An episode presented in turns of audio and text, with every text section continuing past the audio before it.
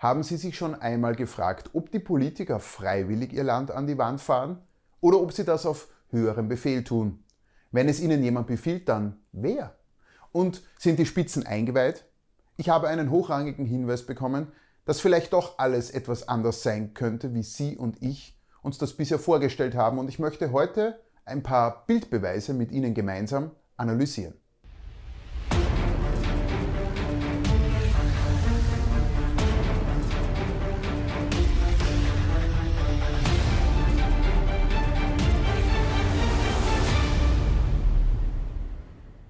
Der Hinweis stammt aus dem Umfeld des österreichischen Bundeskanzlers Sebastian Kurz, beziehungsweise von jemandem, der bis vor kurzem im Umfeld von Kurz gearbeitet hat, der mir etwa erzählte, dass die Sicherheitskräfte von Kurz seit dem Frühjahrslockdown massiv aufgestockt wurden und dass in Regierungskreisen zunehmend eine Angst vor dem Volk herrschen würde.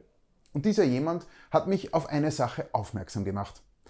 Er sagte, frage dich, ob Kurz das wirklich alles freiwillig macht. Frage dich, ob er nicht erpresst werden könnte. Und er gab mir einen brisanten Hinweis. Schau dir die Fotos an, die auf der offiziellen Seite des Bundeskanzlers veröffentlicht werden, veröffentlicht werden müssen. Dort sind etwa hochoffiziell auf der Seite des Bundeskanzleramts der Republik und für jeden Journalisten frei verwendbar Bilder von Kurz mit George Soros, Klaus Schwab und Bill Gates abgebildet.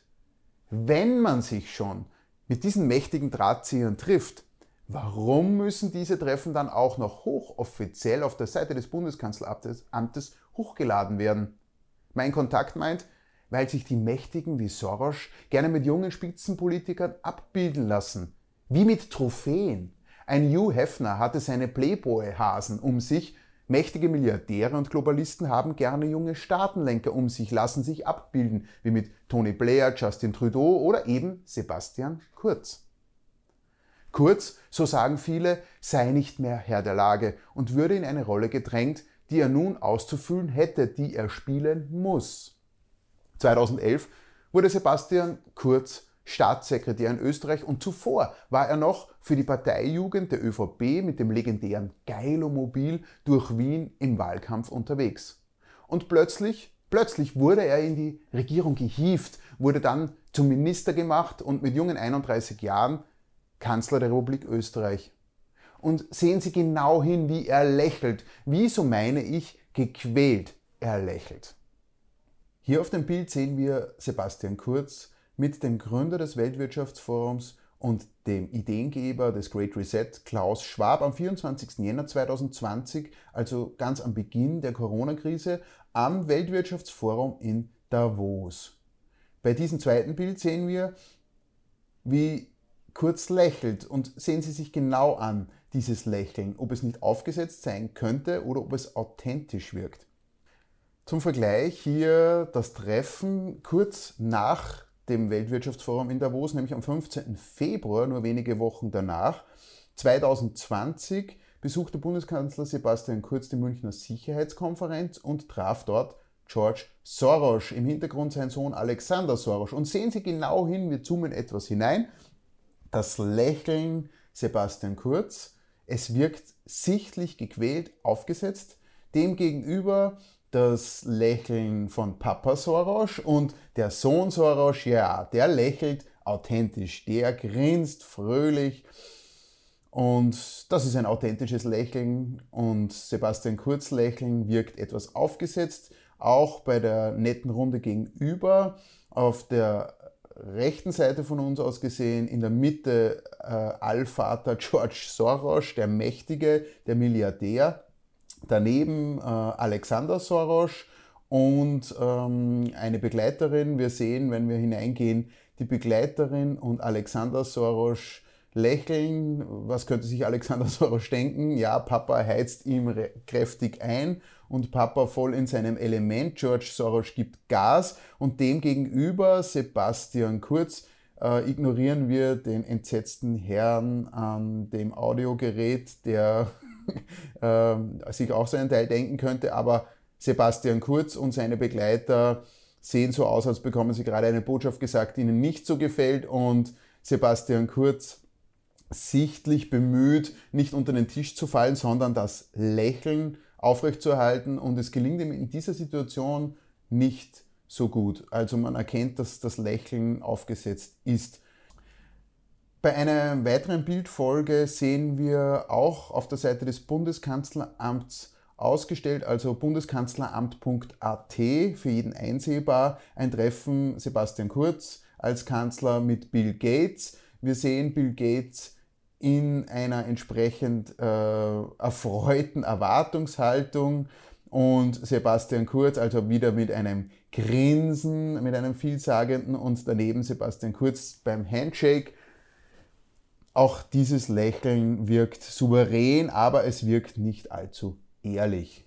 Ich bekomme diesen Vergleich nicht aus dem Kopf. Die mächtigsten Männer der Welt posieren mit den jungen Politikern wie mit Trophäen und nötigen sie, das auch noch auf der offiziellen Kanzlerseite zu veröffentlichen.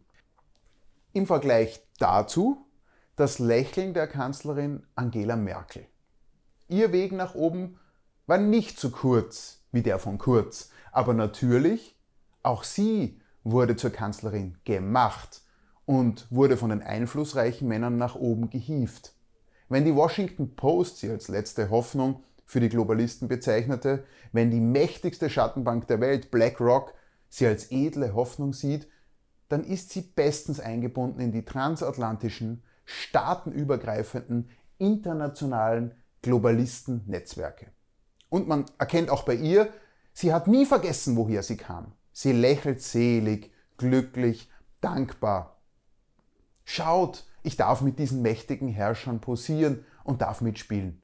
Sie ist wahrlich glückselig, ein Lächeln, das man übrigens nie sieht, wenn sie da draußen bei ihrem verhassten Volk herumfahren muss.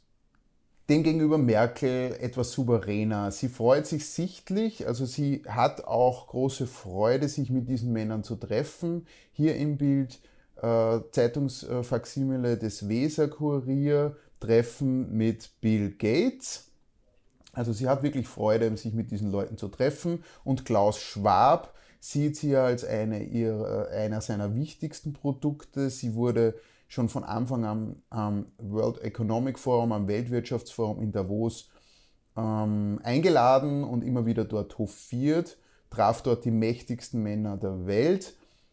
Hier auf einer Werbeseite aus Davos, Klaus Schwab, Gründer des World Economic Forums, schmückt sich mit dem Kontakt zu Angela Merkel. Angela Merkel wurde, wie gesagt, seit vielen Jahren immer wieder dort eingeladen. Hier ein Bild, World Economic Forum 2007 bereits. Da sah sie noch etwas jünger aus, auch Klaus Schwab war damals schon alt. Und dann 2009 beim World Economic Forum eingeladen als Speaker neben Professor Klaus Schwab auf dem Podium. Man sieht, sie freut sich, sie ist selig, dass sie dabei sein darf. Hier ein späteres Bild 2019, zehn Jahre später, auch wieder auf Augenhöhe mit Klaus Schwab. Und hier dieses Lächeln, es ist das Lächeln wie nach einer gewonnenen Wahl 2019, Bild gesichert im Spiegel, Foto der deutschen Presseagentur dpa, hm, Faximile des Spiegel. Wir sehen hier Angela Merkel, sie hat richtig Freude, dass sie dabei sein darf. Sie lächelt, wie gesagt, selig. George Soros galt uns lange Zeit als der mächtigste sichtbare Globalist, der für eine Vereinheitlichung der Welt und eine Überwindung der Nationalstaaten kämpft. Bill Gates trat 2020 mit seinen Impfprojekten wieder in den Fokus und Klaus Schwab wurde überhaupt erst in der Corona-Krise und seinem Plan des Great Reset einer größeren Öffentlichkeit bekannt. Und alle sind sie eng verwoben, sind sich einig. Und so ist etwa der Sohn von George Soros, Alexander Soros, wir erinnern uns auf den Bildern, auch Absolvent der sogenannten Young Leaders des Weltwirtschaftsforums von Klaus Schwab. Eine elitäre, auserwählte Gruppe, die Young Leaders, wo die Eliten und Eingeweihten von morgen ausgebildet werden. Und das Weltwirtschaftsforum findet heuer erstmalig nicht im Schweizer Davos statt, sondern man ist wohlweislich nach Singapur ausgewichen, da es vermutlich in Europa im Mai schon zu turbulent sein könnte. Denn wenn der Great Reset, also die totale Zerstörung unserer Wirtschaft, unserer Mittelschicht, unserer Unternehmen und unserer Arbeitsplätze und Freiheitsrechte auf Hochtouren ist, dann wollen sich die Maurer dieser neuen Unordnung wohl schon nicht mehr in Europa treffen. Natürlich ist es für die reale Lage zweitrangig, ob Kurz und Merkel mitspielen oder nur zum Mitspielen gezwungen werden. Sie sind jene Kräfte, die die Anordnungen des Great Reset regional in ihren Ländern und Staaten umsetzen müssen. Aber unser Blick sollte geschärft sein. Europa gleitet Tag für Tag mehr in die offene Corona-Diktatur, wo Freiheitsrechte abgeschafft sind. Und dieser unsägliche Prozess ist für die ganze westliche Welt gleichsam eingeleitet.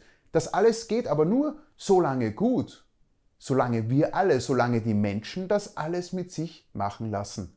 Unser Ausweg ist daher aufstehen und die Wahrheit sagen. Nach den wissenschaftlichen Beweisen fragen, eine offene Diskussion einfordern, auf Meinungsaustausch pochen und laut Nein sagen, wenn uns alle Bürgerfreiheiten aberkannt werden sollen.